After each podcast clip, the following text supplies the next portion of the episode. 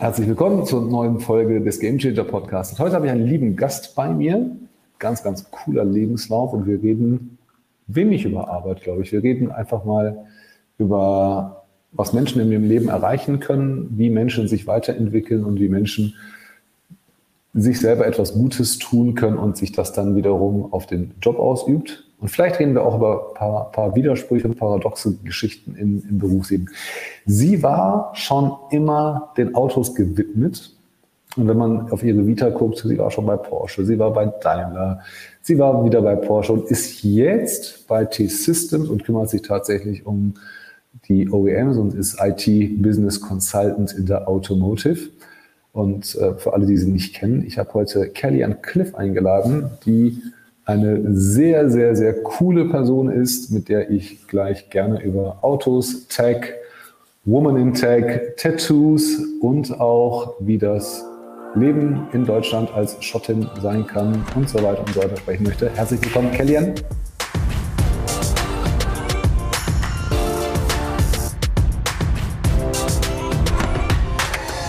Moin, vielen Dank. ja, du hast ganz Du hast, du hast schon ganz schön viel gesagt. Ja, ich weiß gar nicht, wie ich mich selber noch vorstellen könnte. Vielen Dank. Ich glaube, ich glaub, du musst dich, glaube ich, gar nicht vorstellen. Also zumindest, zumindest was, was man so von dir sieht. Ähm, irgendwann warst du da, irgendwann warst du im Feed. Irgendwann habe ich dich mal flüchtig gesehen und dann öfter und dann gedacht, boah, ist die cool. Und, und ich glaube, ähm, in dem Moment, wo ich gesagt habe, okay, jetzt habe ich, jetzt weiß ich Sales, immer so ein Sales Approach bei dir mit dabei, Auto ist bei dir mit dabei und dann habe ich gleich das erste Foto gesehen und gesagt, die sieht total sympathisch aus mit den ganzen Tattoos und so weiter. Und dann quatscht man mit der. Aber erzähl mal, wer bist du, woher kommst du und was machst du gerne? Genau, ähm, du hast das meiste ja schon verraten. Genau, ich bin äh, Kelly, 29 Jahre alt, ähm, bin Hamburgerin, bin in Hamburg geboren, äh, bin auch ein bisschen stolz drauf, weil ich liebe Hamburg, muss ich dazu sagen. Äh, ich finde, ähm, das passt auch einfach zu mir, der Hamburger Lifestyle und äh, mit dem Hafen und so. Und zum Thema Tattoos, da wäre auch so ein dickes Schiff hier oben auf dem Arm tätowiert. Und, äh, ja, genau. das heißt, ähm, ja, also ich habe zumindest hier so ein bisschen sieht man was, ne? Aber ah, okay. Anker. Genau, ein bisschen was sieht man. Aber ja, genau, ich komme aus Hamburg, ähm, du hast gesagt, ich bin einfach im Feed aufgetaucht. Ich erzähle dir mal, wie das aus meiner Sicht war. Ähm, ich bin nämlich ähm, ja, im sozialen Brennpunkt in Hamburg groß geworden, habe einen Hauptschulabschluss gemacht und ähm, habe hab mich da so ein bisschen auch hin und her treiben lassen. Ich wollte eigentlich Kfz-Mechatronikerin werden, habe aber keinen Ausbildungsplatz gefunden. Und dann habe ich jahrelang immer irgendwie was gemacht, habe halt Geld verdient und das war schon okay. Aber dieser Traum, in der Automobilindustrie Fuß zu fassen, hat mich auch nie losgelassen. Ne? Es hat mich nie losgelassen. Und 2015 habe ich dann alles hingeschmissen, hab's Abitur nachgeholt, studieren gegangen, eben mit diesem Ziel, genau dahin zu kommen. So, jetzt fast forward. Ähm, letztes Jahr im Mai sitze ich da, war, ne, wie du hast ja auch gesagt, habe da bei Porsche gearbeitet ich habe meine Abschlussarbeit geschrieben im Bereich Connected Cars, Einfluss auf den After Sales. Hab ähm, einfach, ich war einfach voll im Film. Ich war die erste in meiner Familie, die ähm, das Abitur gemacht hat, die einen akademischen Abschluss erreicht hat. Ich bin da angekommen, wo ich hin wollte, in der Automobilindustrie. Ich habe mein Thema gefunden, wofür ich richtig, wofür ich richtig brenne und konnte mich da entfalten. Und das war der Tag vor meinem ersten Arbeitstag bei T-Systems. Und ich habe gedacht, okay, LinkedIn, jetzt bin ich hier. Ich hatte irgendwie 300 Kontakte oder so und die kannte ich auch tatsächlich alle. Also das waren alles so Freunde, Bekannte, Leute, mit denen ich mal zusammengearbeitet habe oder ach, mit, mit einem Praktikum, dann waren das andere Studenten und so. Und dann habe ich gedacht, so, das muss ich jetzt mal teilen. Ich muss mal erzählen, wie stolz ich bin, dass man mir 2009 gesagt hat, guck dich mal an, aus dir wird niemals etwas. Weil ich war immer so ein kleines Punk-Gothic-Girl, ne? relativ auffällig gewesen. Und da dachte ich mir, guck mal an, diese Prophezeiung hat sich überhaupt nicht erfüllt. Ich stehe hier und ich bin richtig glücklich und ich bin total stolz auf mich selbst. Das muss ich jetzt mal mit meiner Community teilen ja, dieser Beitrag ist viral gegangen, ist dann knapp an die 10.000 äh, Likes gekommen und ich dachte nur, was passiert hier? Und da an diesem Tag hat sich mein komplettes Leben verändert. Also alles hat sich verändert. Und von daher passt das ganz gut, weil auch, wie du sagst, ich bin einfach im Feed aufgetaucht. Für mich war es genau, genauso. Ich bin auf einmal aufgetaucht, ich war auf einmal da. Ich hatte keinen Plan, keine Mission damit. Bam. hat, ja, hat ja super geklappt. Ja, ja, hat, hat, hat sehr, sehr super geklappt. Ich weiß noch, dass ich beim Onboarding saß an meinem ersten Arbeitstag und bin aufs Klo gegangen, gucke aufs Handy, äh, wie, und da waren es dann irgendwie über 1000 Reaktionen. Dann gehe ich wieder zu meinem Chef, der gerade im Onboarding mit mir saß, gesagt, du Thorsten, irgendwas ganz Abgefahrenes passiert hier gerade. Ähm, ich scheine gerade viral zu gehen. Ich habe es ja nicht mitbekommen, ne? aber ich habe ja nicht aufs Handy mhm. geschaut. Ja, das war der Anfang. The rest is history. Ja, ja aber, aber das sind ja, das sind ja, das sind ja genau die, die Geschichten, ähm, die man, die man da lesen möchte. Ja, und, und solche Geschichten, also mit dem Kontext, äh, ist ja gar nicht so LinkedIn-like und so Teflon sauber, Hauptschule, Hauptschulabschluss, sozialer Brennpunkt, dann über Umwege, ja, du, hast, du, hast, du hast vorher eine Ausbildung gemacht, ähm, dann über Umwege dann doch noch irgendwie rein. Und, und das Leben, oder zumindest die Automobilindustrie, hat ja, war ja für dich vorbestimmt offensichtlich und es hat dich nicht losgelassen und dann bist du ja trotzdem dahin gekommen und bis jetzt ähm, bei, bei den Themen, also es ist eine, ist eine sehr, sehr coole Geschichte und ist halt auch die Geschichte für, für jüngere Leute, die Hoffnung zu haben, es ist halt nie zu spät. Und äh, wenn es mit dem direkten Weg nicht klappt, dann klappt es mit dem indirekten Weg. Also ähm, von daher ganz gut. Und, und ja, Hamburg ist, ist eine tolle Stadt. Ich bin leider äh, zu selten da, aber viele gute Freunde und gute Kunden dort. Ähm, ja. Aber wenn ich, wenn ich das nächste Mal vorbeikomme, sage ich dir Bescheid, dann äh, zeigst du mir da mal einiges. Das Ding ist, ähm, du sitzt zwischen, in meinen einfachen Worten, ne, zwischen der Technologie oder, oder an der Technologie, aber für Autos. Ich will gar nicht über den deutschen E-Mobility-Markt oder sowas sprechen. Ähm, der ist halt, wie er ist. Ja. Über die Autos kann man auch denken, wie man, wie man möchte. Da gibt es halt ein paar coole Modelle und ein paar sind so, naja, Sieht aus wie Spielzeugauto. Ähm, die erste Frage, die ich mir vorgenommen hatte, dir zu stellen, war aber doch eine fachliche. Und zwar, kannst du mir ganz kurz sagen, wann wir in Deutschland autonom fahren werden und wann wir in der Lage sein werden, tatsächlich als Land überwiegend elektromobil zu sein? Hm, das ist eine eine sehr komplizierte Frage. Ähm, zumindest wurde im letzten oder im vorletzten Jahr, glaube ich, war das, wurde auf der rechtlichen Seite der Weg freigemacht für autonomes Fahren. Das war jetzt erstmal die Grundvoraussetzung. Es ist natürlich in alles. Es ja, gibt's ja die, die ersten Tests mit dem vollautonomen Fahren. Richtig, richtig, genau. Also die Idee ist, dass es 25 soll in Hamburg schon vernünftig autonom gefahren werden können. Das ist schon relativ bald.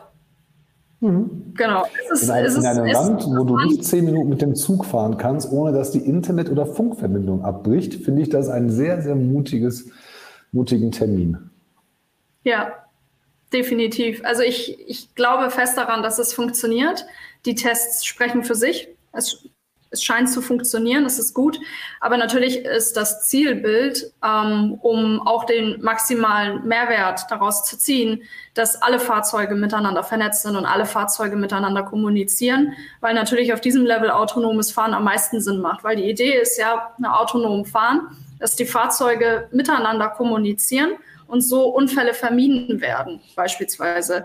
Aktuell ist es natürlich, wenn einige Fahrzeuge autonom unterwegs sind und andere nicht, ist es natürlich immer ein bisschen fraglich, ob dieser Mehrwert dann auch wirklich für alle da ist, weil du hast dann immer den, den, das Problem, wenn zwei Menschen in Autos sitzen, dann kommuniziert man ja auch mit Blicken, mit Handzeichen. Jetzt ist die Karre von dem anderen ist aber leer, ne? Also das heißt, du musst dich einfach an die Regeln halten und musst schauen, wie, wie agiert das. Aber die Systeme sind mittlerweile schon so ausgefeilt, dass die ähm, menschliche Fehler von anderen verzeihen können. Ja, aber das System ist ja auch so, dass das bei sowohl, also unsere beiden Autos müssen ja in der 30er-Zone miteinander kommunizieren, aber auch auf der Autobahn, auf der Landstraße, wo wir deutlich schneller unterwegs sind. Äh, ja. Und auch auf dem platten, platten Land, wo vielleicht nicht der nächste Funkmast ist. Aber wir geben die Hoffnung nicht auf. Hoffentlich klappt das Ganze mit, mit 5G und so weiter. Aber woher kommt die Begeisterung für Autos?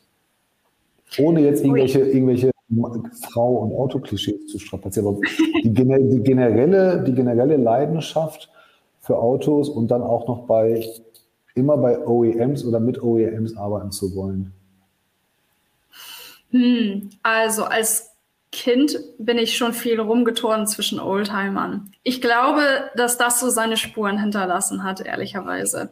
Ich, ähm, ich fand schon immer Oldtimer total genial. Richtig schön. Das ist einfach toll. Das hat einen ganz anderen Spirit. Ich mag allgemein alte Dinge. Also ich sammle auch so ein paar Sachen aus, ähm, aus den 40ern, 50ern und finde das toll. Und ähm, wie gesagt, damals war ich ja auch noch ein bisschen, äh, ein bisschen wilder unterwegs und auch Rockabilly-mäßig. Und wenn du dann natürlich auf so eine Rockabilly-Veranstaltung gehst, dann dürfen natürlich amerikanische Muscle Cars nicht fehlen. Das heißt, egal wo du hinschaust, von der Kindheit über die Jugend und jetzt als Erwachsener, mich hat das immer begleitet und war immer Teil meiner, meiner ganz persönlichen Popkultur, wenn du so willst.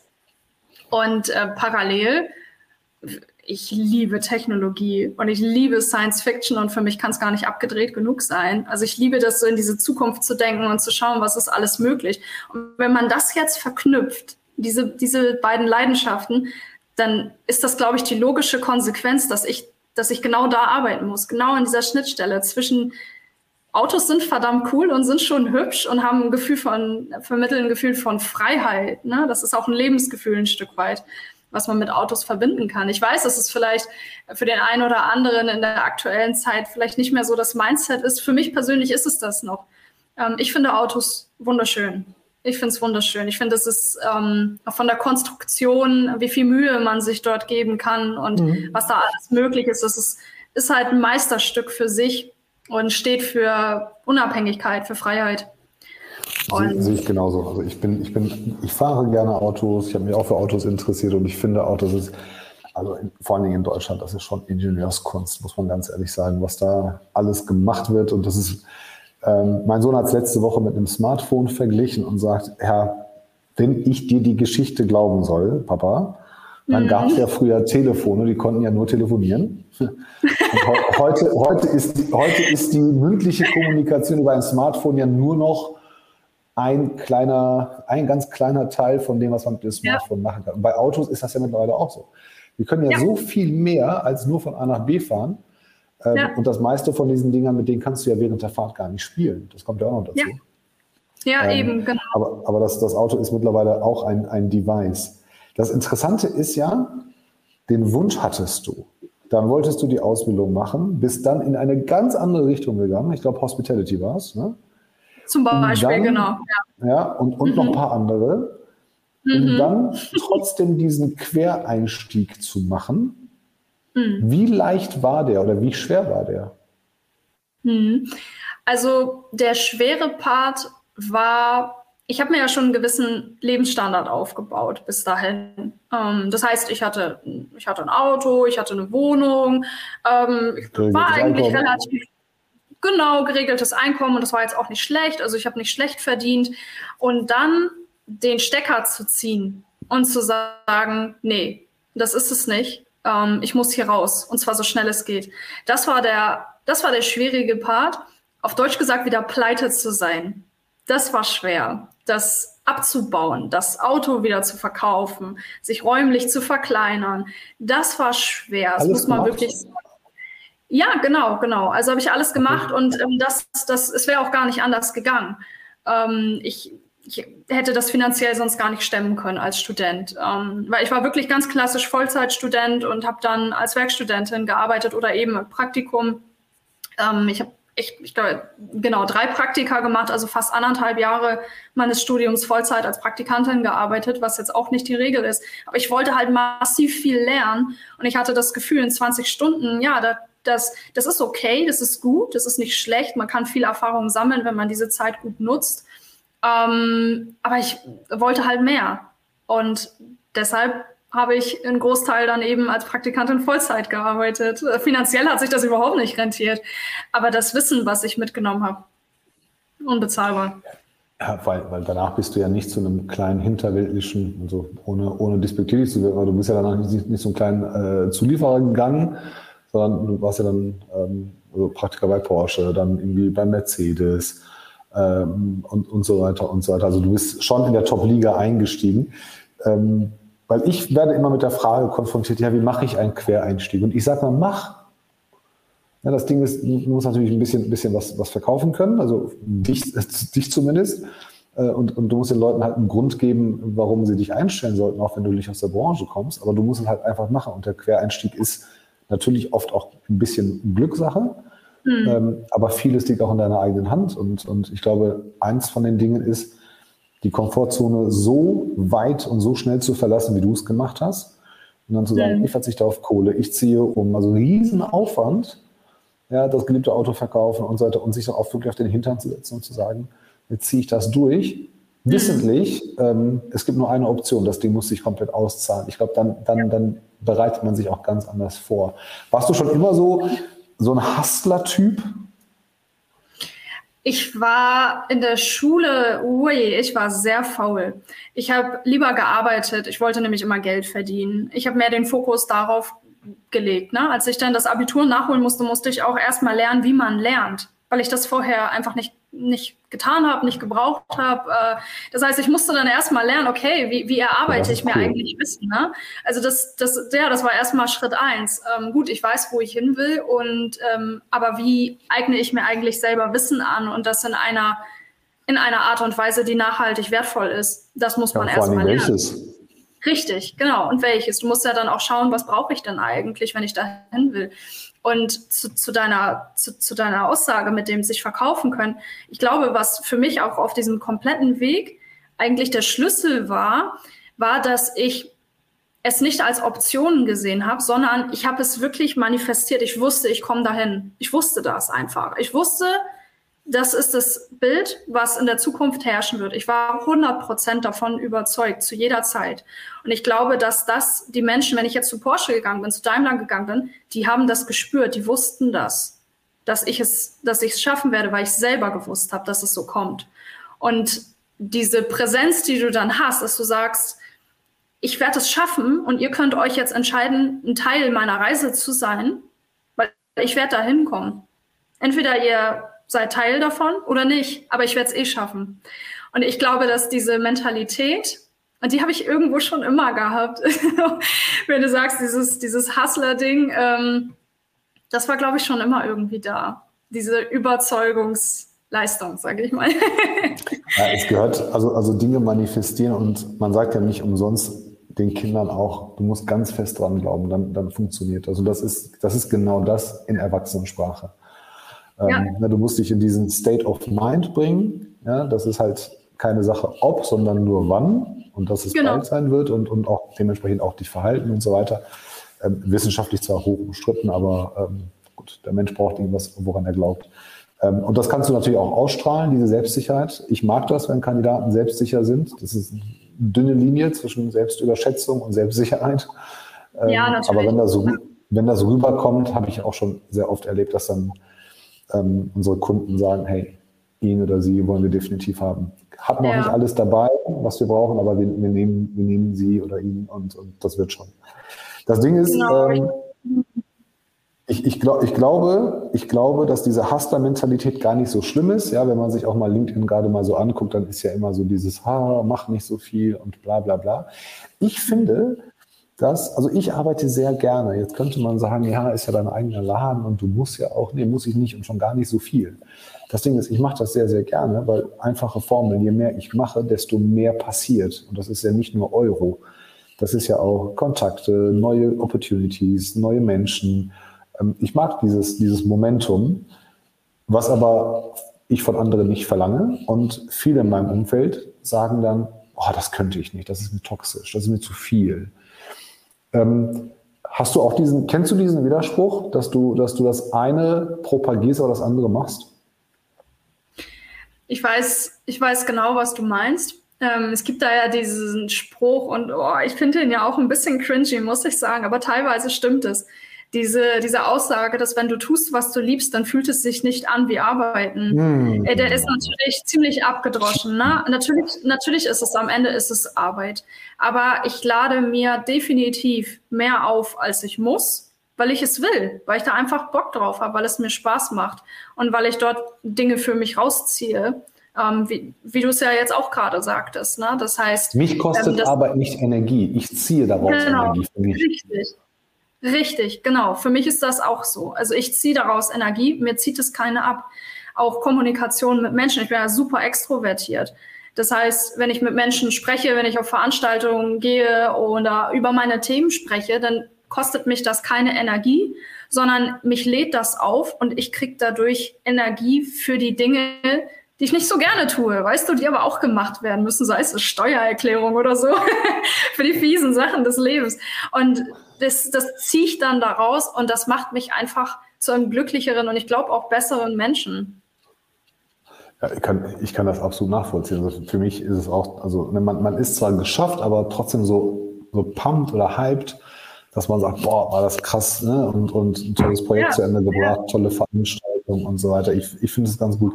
Ich habe ich hab halt das Ding, ähm, dass ich es halt niemandem empfehle.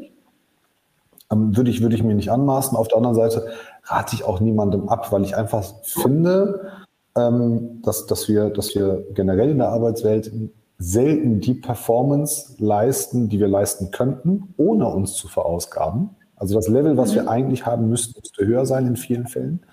Und ähm, ich empfehle es auch jedem als, als so eine Art Training für die Selbstwahrnehmung, einfach zu sagen, hey, mach doch mal, zieh mal durch, dann weißt du, zu was du in der Lage bist. Mhm. Und es schadet niemandem, ein paar Tage, ein paar Wochen oder vielleicht ein paar Monate mal, mal Vollgas zu fahren. Ähm, und danach hast du dir eh einiges rausgearbeitet ähm, und, und, und verdient und kannst dann wieder ein bisschen ruhiger machen. Ähm, das, Ding, das Ding ist, das sind halt so Themen, ne, die sind so ein bisschen verpönt und es ist halt eine dünne Linie. Ähm, gleichzeitig ist mentale Gesundheit halt auch immer ganz, ganz, ganz wichtig. Und das ist halt auch ein Thema, wo ich sage, ähm, wenn du einmal, und du kannst das wahrscheinlich äh, beantworten, du warst immer in diesen großen Corporates, wenn du einmal in, dieser, in diesem State of Mind warst, wo du echt Vollgas gibst und, und teilweise auch mehr machst, als du, als du wolltest oder, oder müsstest, dann ist das ja auch meistens förderlich für die Karriere. Es ist ja nun mal so. Es ist ein Momentum. Aus dem einen ergeben sich andere Konsequenzen äh, oder, oder logische Konsequenzen. Ähm, wie ist das, wenn man im selben Corporate dann sagt, na, jetzt mache ich das nicht mehr? Hat man dann, mhm. hat man da so innerlich so ein bisschen Angst, so, hm, jetzt falle ich negativ auf? Oder ist das so, pff, ich habe so viel gerissen, jetzt kann ich mir auch erlauben, ein bisschen ruhiger zu bleiben? Ich glaube, das kommt auch sehr stark auf die Persönlichkeit an. Ähm, letztendlich ist es für mich, natürlich ist es ein, ist es ein sehr, sehr netter Nebeneffekt, äh, den man nicht bestreiten kann, dass es förderlich für die Karriere ist. Aber es macht mir eben auch einfach ehrlich Spaß. Also ich meine, ich verdiene ja jetzt nicht Unmengen an Kohle, so wo man sagen könnte, ja gut, das ist jetzt schon Richtung Schmerzensgeld, sondern ich mache das, weil ich da Bock drauf habe. Und da haben wir ja auch schon drüber gesprochen, wenn das vorausgesetzt werden würde vom Unternehmen, dass ich immer diese 120 Prozent geben müsste, dann wäre ich weg. Das würde ich nicht wollen. Das ist ich finde, dass, ähm, dass man das nicht einfordern kann. Ich bringe diese intrinsische Motivation von mir aus mit. Ähm, aber natürlich gibt einem ein traditionelles Unternehmen die Sicherheit, wenn man, es gibt ja verschiedene Lebensphasen. Vielleicht kommt es auch mal zu einem Moment, wo ich sage, jetzt bringe ich nur mal 90 Prozent, mein Kopf wird nicht abfallen und das ist vollkommen okay. Dann gibt es wiederum Unternehmen, wo das in der Kultur, wo es schon schwierig ist, wenn du nur 150 Prozent lieferst. Ja, ja, gut, das ist gut. Weißt du, weiß ich, weiß ich nicht, ob das so das Umfeld ist, wo ich mich ja. so wohlfühlen würde. Ah, ich glaube, ich glaube, die Unternehmen, bei denen du tätig warst oder da, wo du jetzt auch gerade bist, die sind, das sind schon so klassische Corporates im, im Sinne von, die sind, die sind gesettelt, ne, die gehören halt, die haben ihre Marktposition. Da, da werden jetzt deine 200 Prozent äh, in, in den Marktanteilen nichts, nichts ausmachen. Vielleicht für deine Division ja, aber, aber nicht für das Gesamtergebnis. Auf der anderen Seite sind diese Unternehmen natürlich auch, die bieten dir auch ein Umfeld, wo du mit tollen Budgets, Ressourcen, ähm, Softwarelösungen, du hast schon coole Spielzeuge, dann macht es ja. auch ein bisschen, ein bisschen mehr Spaß zu arbeiten. Ähm, aber sie haben ja auch Schutzmechanismen, so ist es ja nicht. Also, mittlerweile kann man sich da ja, glaube ich, auch bei den ganz, ganz bekannten Corporates kann man jetzt auch gewisse Dinge nicht mehr bis zum Exodus durchziehen, ähm, was Arbeitszeit und sowas angeht. Da kommt an der nächsten Ecke wartet irgendein Betriebsratsmitarbeiter und sagt, so nicht. Ich habe den erhobenen Zeigefinger des Gesetzes mitgebracht, Frau Cliff. Äh, so geht das hier nicht. Ähm, ja, genau. Ne? Aber, aber, aber, gleichzeitig ist es ja schon ganz cool, ne, wenn man sagt, ähm, ich, ich verausgabe mich von mir aus, ähm, habe diese hohe intrinsische Motivation. Ähm, wie hast du das denn kommuniziert oder, oder wie sieht denn die Führungsetage solche Sachen? Weil ich finde, es ist sehr, sehr schwer, sich auf die intrinsische Motivation von Menschen zu verlassen. Viele behaupten, dass sie das haben, aber als Arbeitgeber musst du ja immer davon ausgehen, okay, die, sie hat es, aber man, man, hat ja keine Garantie dafür, wofür du, wofür du es nutzt.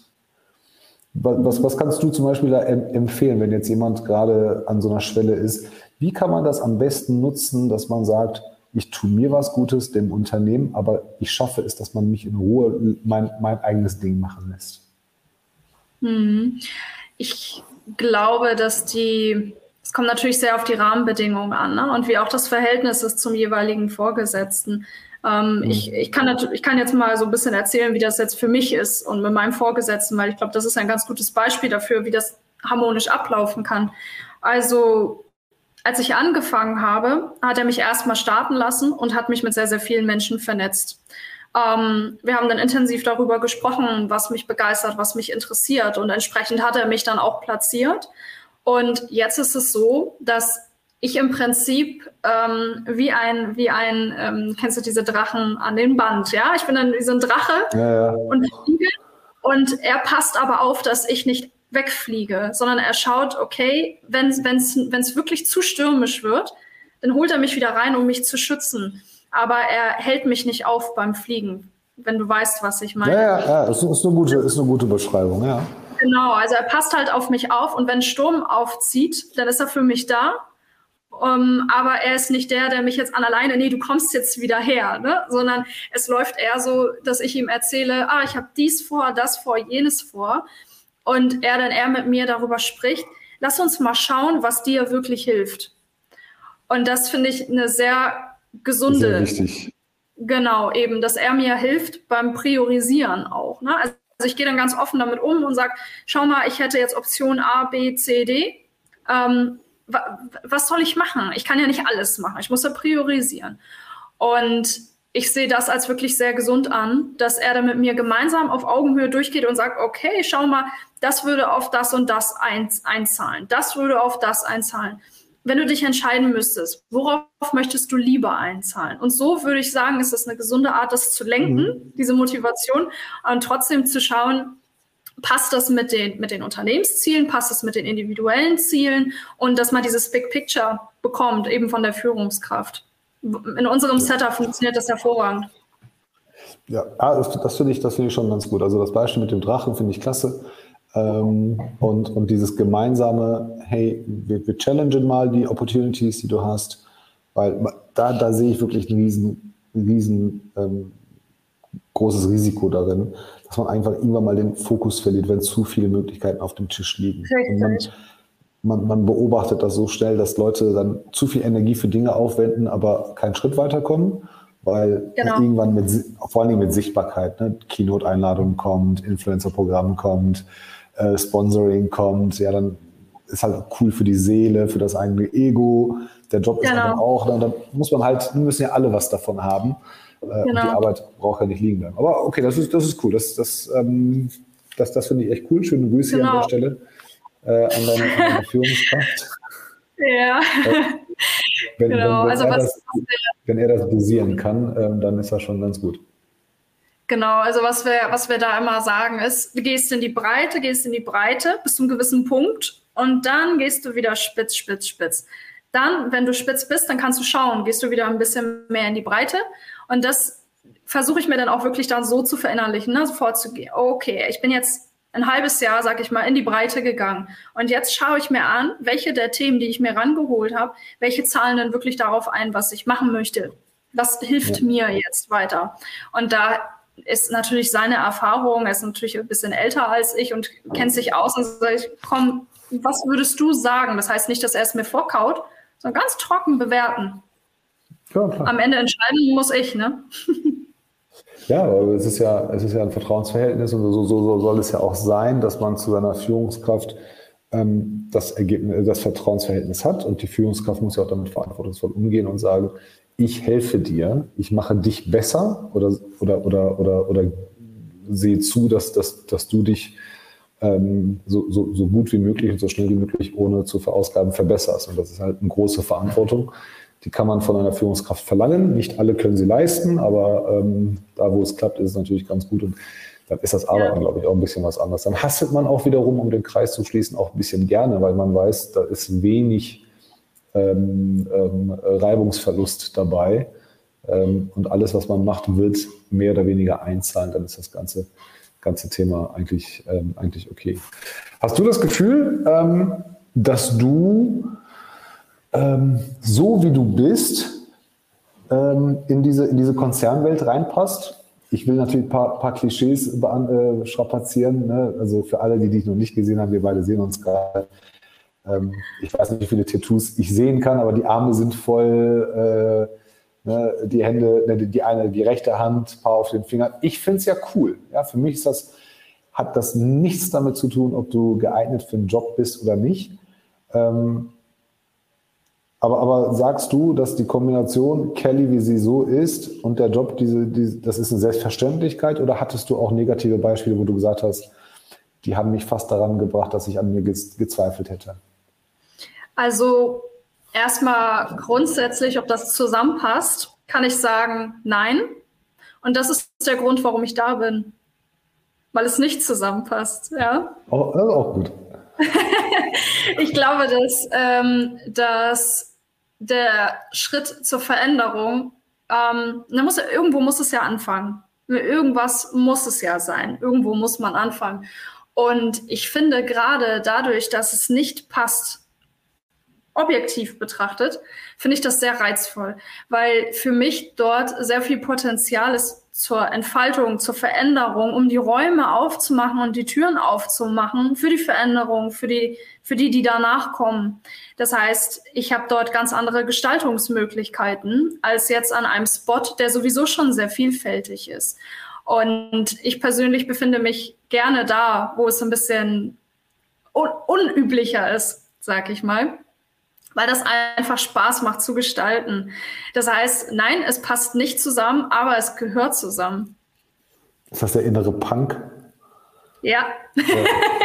Ja, das, ja es ist, wir, wir, brauchen viel mehr Typen. Ne? Wir, brauchen, wir brauchen tatsächlich viel mehr Typen und Charaktere, finde ich, die vielleicht mhm. ähm, so ein paar, so ein bisschen destruktiv sind, so ein paar Regeln brechen, so ein paar ähm, Denkmuster brechen äh, und Glaubenssätze. Ähm, wie gesagt, ich, für mich ist das immer egal. Also ich hatte, ich hatte in meinem früheren Unternehmen hatte ich ein Tattoo-Model äh, mal angestellt. Ich, hab, ich wusste das gar nicht, das hat mir irgendwann mal gesagt. Dann hat sie ein paar Fotos gesagt. Ich gesagt, okay, alles klar. Äh, fünf, Gramm weniger fünf Gramm weniger Textilien am Körper und dann wird es echt puh. Ne? Ähm, aber das ist halt nicht, nicht, nicht, nicht, nicht mein Ding gewesen, also nicht mein Problem gewesen. Ähm, war auch kein Problem in der, in der Arbeitsleistung oder sowas. Mhm. Aber das ist, das ist so ein Ding, wo ich sage, boah, da kann sich die Arbeitswelt gerne noch ein bisschen verändern. Tut sie mhm. gerade auch sehr cool, aber mhm. ähm, müssen, wir, müssen, wir noch, müssen wir tatsächlich noch dran arbeiten. Ähm, ja. Du bist 29. Finde, genau. Ich finde, wenn ich, wenn ich auf, dein, auf deine Vita gucke, richtig coole Vita, so wie sie sein soll. Und wir haben ja schon ein paar Mal gesprochen, die Geschichten dahinter sind immer mega. Ähm, wenn man sich die Mühe macht, die Geschichten auch anzuhören. Aber da sind halt ein paar Rückschläge dabei. Wie kommt man als schottische Hamburgerin, ne, gibt es so, ein schottisches Rezept oder ein Hamburger Rezept, wie man zum Beispiel mit ähm, Rückschlägen umgeht? Ja? Ich meine, im Job passiert es ja, du hast ja auch mal einen Job gehabt, mit dem du eigentlich gar nichts zu tun hast. Ähm, mhm. Den hast du halt irgendwann mal angenommen oder gemacht. Aber Fakt ist, du bist jetzt halt da, wo du sein musstest. Das sind die Handwerker, glaube ich, bei dir. Ja, alles, alles gut. Ähm, aber, wie, aber wie, wie, gehst du mit, mit so Rückschlägen um? Ist das so eine Sache, wo du sagst, da, da, müssen wir durch und gut, dass die passieren? Oder sind das so Sachen, wo du sagst, boah, verdammt, die haben mich echt Kraft gekostet, will ich nie wieder erleben? Hm. Ähm, um nochmal den Bogen zurückzunehmen zu dem Thema Tattoos ähm, und Unternehmen müssen sich verändern. Ich muss sagen, ich habe noch nie einen Job nicht bekommen, Schöne Grüße, schöne Grüße an die Leute, die am Gründonnerstag kurz vor Karfreitag meinen, noch bohren zu müssen. Aber mach einfach weiter. Klassiker.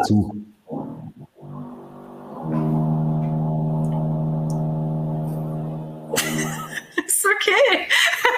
wenn, wenn wir beide jetzt ganz leise sind, dann lassen wir es rausschmeißen oder wir machen einfach weiter. Warte.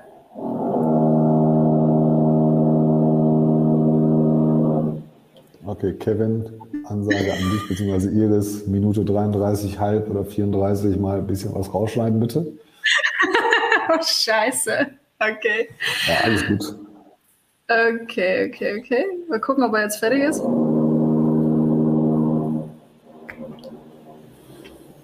Ist okay? Mich stört's nicht. Um Gottes Willen, okay. Ich gebe mein Bestes. Um, okay. Was macht der Mensch? was tut der da? Ist das ein Ahnung, Loch? Da? Löcher? Ich weiß es nicht, was der da macht.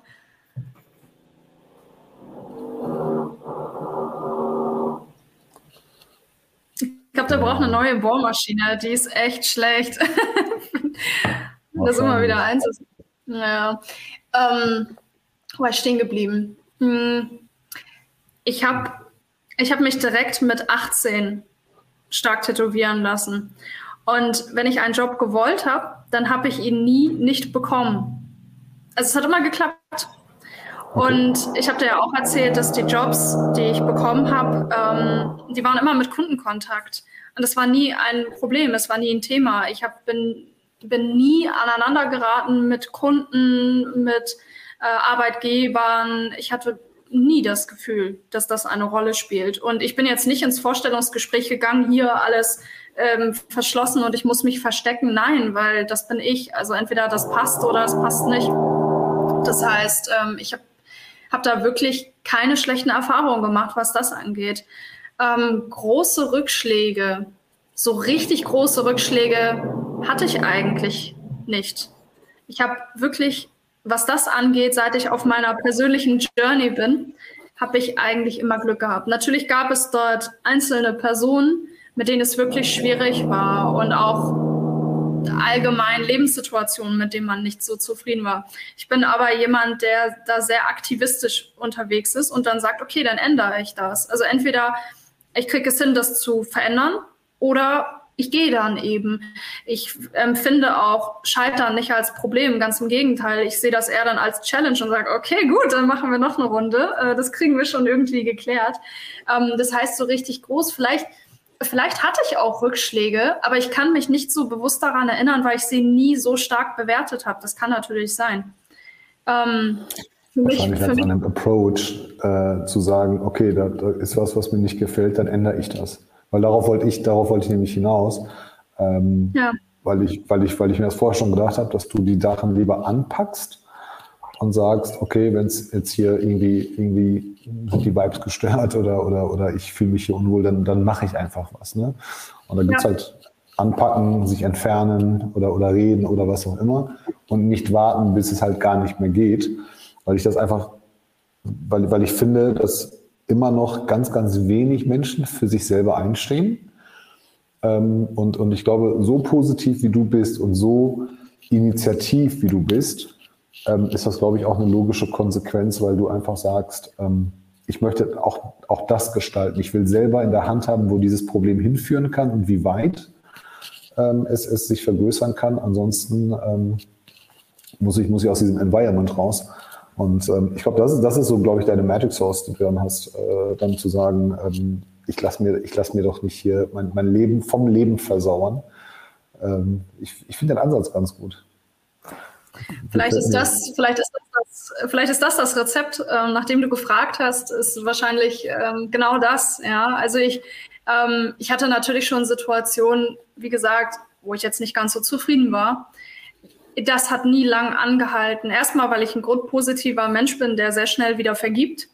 Ähm, ich schleppe die Sachen nicht mit mir rum, sondern ich sage, okay, neuer Tag, neue Chance. Gestern warst du gemein zu mir, mal gucken, wie es heute ist. Also ich bin da nicht nachtragend. Ähm, ich ziehe dann einfach nur meine Lehre und schaue, dass ich vielleicht mein Verhalten entsprechend anpasse, um diese Veränderung anzutreiben. Wenn das auch nicht reicht, ja, dann wird halt irgendwann der Moment da sein, dass ich sage, gut, dann ist das eben nicht die Umgebung für mich und dann bin ich auch weg. Ähm, das habe ich tatsächlich einmal gemacht, wo ich dann wirklich versucht habe. Ich habe es wirklich versucht, aber dann nach einem halben Jahr schon wieder gegangen bin, weil ich gesagt habe, das ist einfach nicht, hier kann ich nicht wachsen in der Form, wie ich mir das vorstelle. Ich, ähm, ich weiß, wo ich hin möchte und das bringt mich nicht weiter und äh, dann bin ich gegangen und das lange bevor es wirklich kritisch hätte werden können. Hm. Also aktives prophylaktisches Handeln der Richtig, Eigeninitiativ. Genau. Ja, es, es, es ist cool. So, so, so muss es sein, wenn man es kann, ähm, dann, dann immer so handeln. Kann wahrscheinlich nicht jeder leider. Aber das finde ich gut. Ähm, um, um mal ein weiteres und hoffentlich auch das letzte Klischee mal zu strapazieren. Ähm, gut aussehende Frau im Automobilsektor und dann noch Tech. Wir sagen alle, wir brauchen viel mehr Women in Tech ja, und Diversity und so weiter. Würdest du als Insiderin sagen, dass diese Bubble Tech, Automotive ähm, und OEMs, ist die schon divers oder, oder, oder, oder, oder ist sie sich bewusst divers, wie divers sie ist oder, oder sagst du, könnte ruhig ein bisschen mehr sein? Also ich finde, ich habe erstmal, ich habe kein Problem mit Männern zu arbeiten. Ich bin das gewohnt, ich kenne das nicht anders. Ähm, das, das, das, ich finde das auch nicht schlimm. Es ist nicht so, dass ich sage, ähm, äh, oh mein Gott, äh, ich kann so nicht arbeiten, so ist es nicht. Aber ich frage mich manchmal, woran das liegt, weil die Themen sind sehr spannend. Und ich glaube, dass viele Frauen zurückschrecken vor dieser Branche, weil sie eine falsche Vorstellung davon haben, was da tatsächlich passiert. Und es gibt sehr viele Rollen, wo man, wenn wir jetzt mal super in Rollen Klischeebilder denken, gibt es auch sehr, sehr viele Bereiche, die für Frauen interessant sein können, auch in der Tech-Branche, die jetzt nicht unbedingt ähm, Marketing und äh, sonstiges ähm, sind, so, oder, ne, sondern wo man sagt, da, da kannst du auch diese, ich, ne, oh, ich hasse das, aber diese typisch weiblichen Attribute, die dort wirklich notwendig sind in verschiedensten Rollen. Gib mal ein Beispiel. Und trotzdem zum Beispiel finde ich sehr, aber kennst du ja auch Scrum Master. Mhm. Ich finde, Scrum Master ist eine, ist eine super schöne Rolle, ähm, wo man ein Team gut oder Agile Coaches zum Beispiel, da findet man schon ja. mehr Frauen. Ähm, genau, also Agile Coaches, dann Scrum Master, UX Design, ähm, das sehe ich schon, dass man sagt, das, das sind Bereiche, da musst du auch gar nicht, da musst du auch kein Programmierer sein. Oder Product Owner. Ne? Ich bin ja gerade auch selber als Product Owner im Einsatz die Fertigkeiten, die du dort haben musst, du musst kein Techie sein, du musst nicht programmieren können selber. Und ich glaube, dass manchmal, ja. Nee, ich, ich, ich gebe dir, geb dir recht. Okay. Also, musst, musst du nicht. Mach, mach mal weiter, mir fällt gerade was ein. Hm, hm.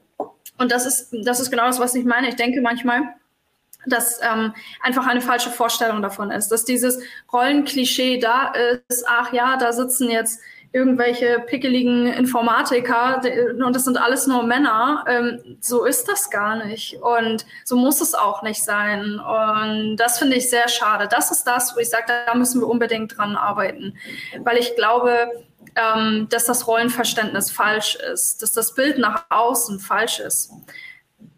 Es gibt so viele Rollen, die spannend sind.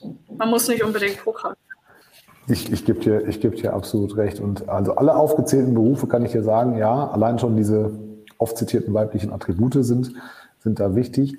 Das Ding ist, was viele einfach verkennen und das also gilt für Frauen als auch für die Unternehmen in der Kommunikation, in der Außendarstellung ist, der gesamte Automobilsektor befindet sich gerade in so einer Transformationsphase, das dauert noch. Wir brauchen da wirklich jeden Kopf, ja, von jedem und von jeder, einfach um die Ideen auf die Straße zu bringen, um neue Ideen zu entwickeln, um Testverfahren zu machen, ähm, um zu probieren und Einflüsse zu, zu generieren.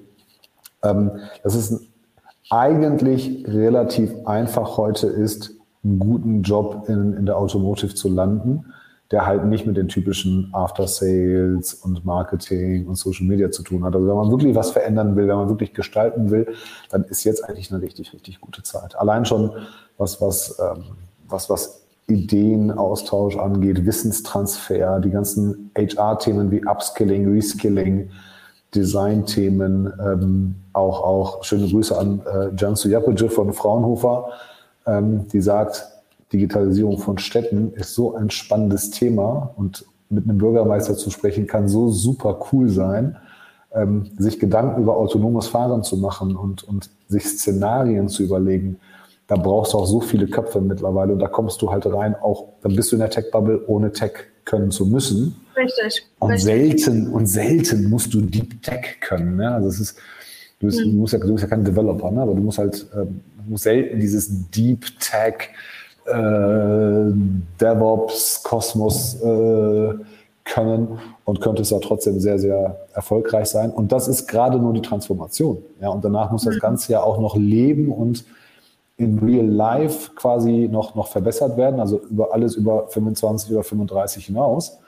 Ähm, von daher ist es, glaube ich, jetzt auch eine sehr, sehr gute Zeit. Dann sollten sich alle Frauen, die vor Klischees und Vorurteilen zurückgeschreckt haben, sich, glaube ich, nochmal noch mal überlegen, dass sie, dass sie da nochmal noch mal reingehen.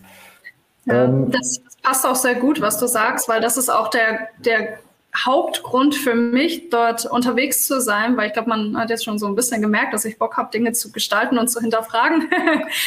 und ähm, wie du sagst, das ist, ähm, es ist gerade eine unglaublich herausfordernde Zeit für diese Branche. Man, man wird wirklich benötigt man hat einen Sinn in seiner Arbeit, man wird wirklich gebraucht. Das ist kein Add-on, sondern das muss passieren. Das ist die wichtigste Industrie in Deutschland. Das ist die Schlüssel, die Schlüsselindustrie in Deutschland, die mit den, mit den meisten Arbeitsplätzen. Es muss funktionieren. Sonst ist der Schaden groß. Und wenn man sich in die Lage bringt, dort gestalten zu können, dort ein Teil zu sein, um diese Industrie, ich sag's mal, in aller epischen Breite retten zu können. Ich meine, wie geil ist das denn? Das ist doch super spannend. Und Leiste deinen Beitrag für den Wirtschaftsstandort Deutschland. Ja, ja. ja es, ist, es, ist es, ist tatsächlich so. Es gibt ja zig Studien, ja, und machen wir uns nichts vor, ähm, wenn wir jetzt ähm, bei Vorurteilen bleiben mit Fachkräftemangel und so weiter. Also wenn man mal ganz ehrlich zu sich ist, dann ist ich habe es ein paar Mal schon zitiert, alleine in Baden-Württemberg durch die Umstellung von Verbrenner auf Elektro und wenn man ja. nur Porsche und Mercedes nimmt und ihre Zulieferer in Baden-Württemberg, dann stehen gerade eine Viertelmillion Jobs auf der Kippe. Und machen wir uns nichts vor, die werden nicht alle morgen Programmierer sein und E-Autos und so weiter ähm, ähm, bedienen können und bauen können, ja, aufgrund von Produktionsveränderungen, ähm, Bauteile und so weiter. Also diese Leute, davon wirst du ganz wenige retten können. Einige sind vielleicht jung und lassen sich upskillen oder reskillen. Ähm, viele wirst du einfach auch nicht mehr brauchen. Ja, und und ähm, da müssen halt Ideen jetzt schon da sein, um zu sagen, wie fangen wir das Ganze auf? Und ähm, da kannst du echt, da kannst du echt als Mann oder Frau einiges gestalten. Und äh, es ist Bayern, es ist Baden-Württemberg, es ist Niedersachsen, ähm, Leipzig, was weiß ich, wo wir noch alles Werke haben und, und ja. Nutzfahrzeuge und so weiter. Also sehr, sehr, sehr, sehr spannend. Was ist so der nächste Schritt? Wohin geht die Reise? Bleibst du für immer im Automobilsektor oder sagst du, ich habe da eigentlich noch einen ganz wilden anderen Plan im Leben. Ganz wilden anderen Plan äh, habe ich nicht, außer der so die Weltherrschaft, ne? Klar. nein, also so, so, krass ist es dann doch nicht. Ähm, nein, ich, ähm, ich fühle mich richtig gut da, wo ich jetzt bin. Und ich dehne mich jetzt aus und freue mich einfach meines Lebens, dass ich das geschafft habe, was ich mir vorgenommen habe dass ich endlich da bin und dass sich alles, was ich investiert habe, sich jetzt auszahlt. Und einfach das, diesen Moment zu genießen und einfach dabei weiterzuwachsen an dem Spot, an dem man ist und alle Vorzüge mitzunehmen, das genieße ich gerade total.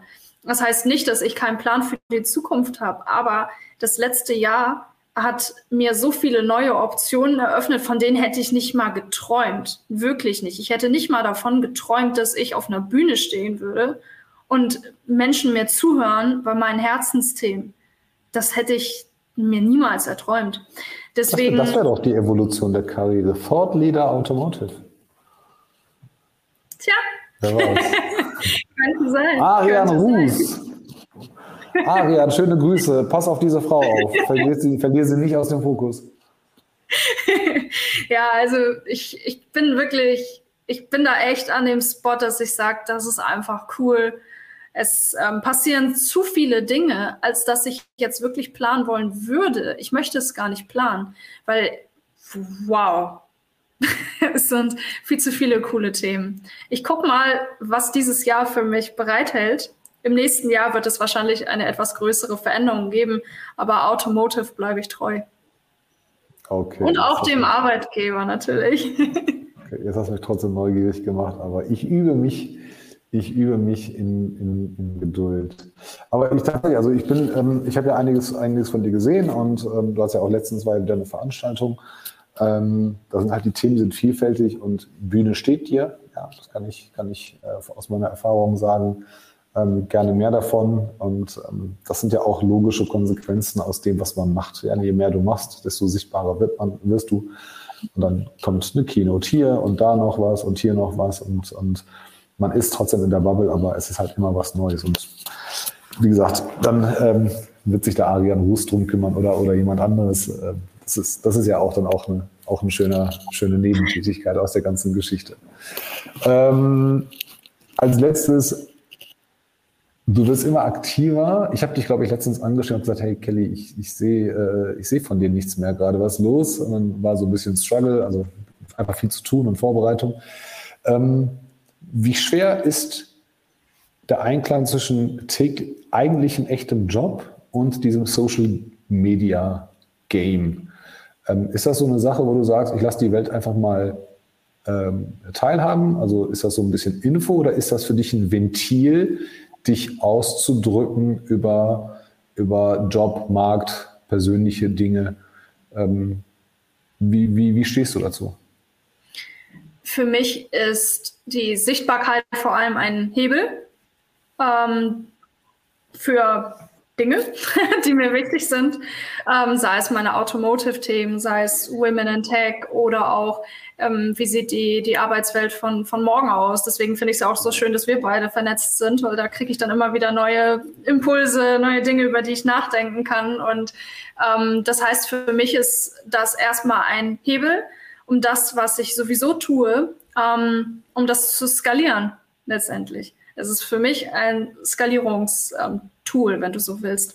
Und plötzlich fallen da Dinge runter und man lernt neue Sachen. Das heißt, für mich ist das auch ein Hebel und gleichzeitig erweitere ich meinen Horizont täglich ich lerne neue Perspektiven kennen, lerne neue Menschen kennen aus ganz anderen Bereichen. Das hilft mir auch ein bisschen aus dieser Bubble rauszukommen und äh, mich noch mit weiteren Themen zu beschäftigen, wo ich dann immer wieder was für mich auch rausziehen kann und sagen kann, ja cool, das kann ich auch irgendwie für mich ableiten, ne? sei es jetzt Tech-Themen oder sei es eben HR-Thematiken, ganz, ganz vielfältig. Ähm, es ist natürlich, es ist natürlich Aufwand, zeitlich auch für mich lohnt es sich, weil, wie gesagt, ich hatte diesen, diesen Beitrag damals ähm, Ende Mai abgesetzt, letztes Jahr, und seitdem mein Leben ist nur noch, nur noch verrückt. Im Konzern kennt mich irgendwie jeder. nur noch Fame.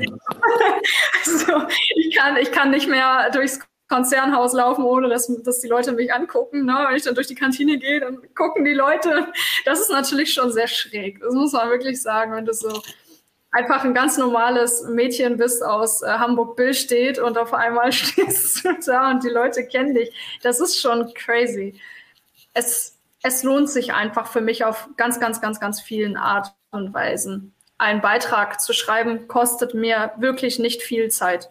Das geht sehr schnell. Das fällt mir ja. sehr leicht. Community Management, das ist das, da wirst du mir wahrscheinlich auch zustimmen. Ähm, Community Management ist das, was Zeit frisst. Aber da kann ich auch nur wieder sagen, es lohnt sich. Es lohnt sich wirklich. Das darauf kommt es an. So Post ist in ein paar Minuten geschrieben. Ja, also ich, ich mache es täglich, manchmal sogar mehrmals. Äh, das, das ist wirklich einfach nur ein paar Minuten. Danach mit den Leuten in Austausch gehen, ähm, zu diskutieren ähm, oder, oder Rückfragen zu haben. Ähm, da, bin ich, da bin ich so ein Monk. Ich versuche jeden Tag alle Kommentare zu beantworten. Gelingt mir ja. auch nicht mehr immer, aber das ist halt, das ist wertvoll. Ne? Das ist wertvoll, um Geld zu verdienen, das ist wertvoll, um, um noch sichtbarer zu machen, ist aber auch wertvoll, um einfach neue Ideen zu bekommen und zu sagen, okay, scheiße, da habe ich nicht, irgendwas übersehen, ne? da habe ich nicht aufgepasst. Das Coole, das Coole ist, das ist für mich immer noch befremdlich, weil das ist halt, ich sage mal, das ist Internet. Nach zwei Tagen bist du vergessen. Ähm, aber wir haben unsere nächste Mitarbeiterin haben wir über TikTok gefunden, die irgendwie TikTok-Videos von mir gesehen hat und mich angeschrieben hat und sagt, ich würde mich gerne bei euch bewerben und ich habe gesagt, dann kommt vorbei, jetzt beginnt sie am 15. April. Und dann stand sie hier und sagte so, so, so, so starstruck, so, oh mein Gott, du bist es wirklich. Und ich sage, ey, ganz ruhig. ist, ist, äh, ne, aber, ja. aber das, das, ist, das ist mir dann schon doch so unangenehm. Ne? Aber für die ja, anderen ja, ist das halt viel. Ähm, und, und ich denke immer, ja, das kann, kannst du auch und mach das auch. Ne? Also jedem sage ich das. Mach es, weil der Anfang ist ein bisschen unbequem und danach wird es halt total easy, wenn du einmal diesen, diesen Flow hast und du weißt, wie du dich in diese, in diese, in diesen Mut reinbringst, ja. äh, einen Beitrag zu schreiben oder ein kurzes Video zu drehen. Ähm, wir haben ja auch gemeinsame Freunde. Der eine oder andere schreibt halt ellenlange Texte, der eine oder andere macht super aufwendige Videos. Ich mache die ja auch relativ simpel so. Ähm, aber es lohnt sich halt. Ne? Und, und, und du, du kriegst dadurch unheimlich viele Erkenntnisse. Zum Abschluss. Das Ding heißt hier Game Changer Podcast und jeder Gast muss mir seinen Game Changer Moment im Leben verraten. Was war dein Game Changer Moment im Leben?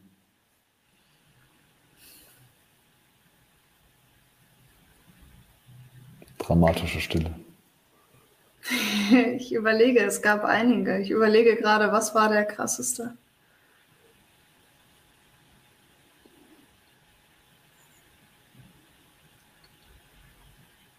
Ja, da habe ich was. Ähm, Erzähl. 2000, 2015 ähm, war ich in meinem Job unzufrieden. Ich mhm. war mit meiner Beziehung unzufrieden. Ich war mit meinem mit, mit dem Ort, wo ich gelebt habe, war ich unzufrieden. Ähm, meine Arbeitskollegen waren nett, keine Frage.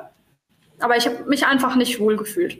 So, und dann äh, war ich im Hotel bei der Arbeit, Nachtschicht, und ein Gast ist äh, ausgerastet. Und ich war mit ihm alleine und ich habe mich sehr unwohl gefühlt. Es war halt Nachtdienst und ähm, mit dem alleine im Hotel und äh, der ist halt durchgedreht. Und ich saß am Tresen und ich hatte meinen Finger auf dem Panikknopf, weil ich dachte, okay, das wird mir jetzt gerade hier wirklich zu bunt. Und er hat sich dann wieder eingekriegt und ist dann auch gegangen. Und ähm, ich war dann wirklich, ich war wirklich erleichtert und ich habe richtig gemerkt, wie sowas von mir runtergefallen ist. Und dann habe ich mich halt auch wieder hingesetzt und, ähm, und saß dann da und dachte, was mache ich hier eigentlich? Also was läuft hier eigentlich? Wofür mache ich das? Ich, ähm, ich weiß doch eigentlich, was ich will, worauf ich Bock habe. Und jetzt sitze ich hier und muss mir sowas geben. Für was? Und das war eigentlich mein Gamechanger-Moment, weil da ist mir wirklich bewusst geworden, dass ich es mir selber gerade verzapfe und dass ich mich selber in diese Situation manövriert habe und dass ich aber auch selber in der Lage bin, genauso wie der Kunde sich entschieden hat, okay, ich lasse meine Eskalation jetzt fallen und gehe, genau diese selbe Entscheidungskraft habe ich auch. Und deshalb bin ich gegangen, so wie er gegangen ist. Und bin einfach meinen Weg gegangen. Und, und jetzt gekündigt, weggezogen. Alles Krass. getrennt, komplettes Paket. Ja, das war mein größter Game Changer Moment. Sehr smart, sehr sehr smart.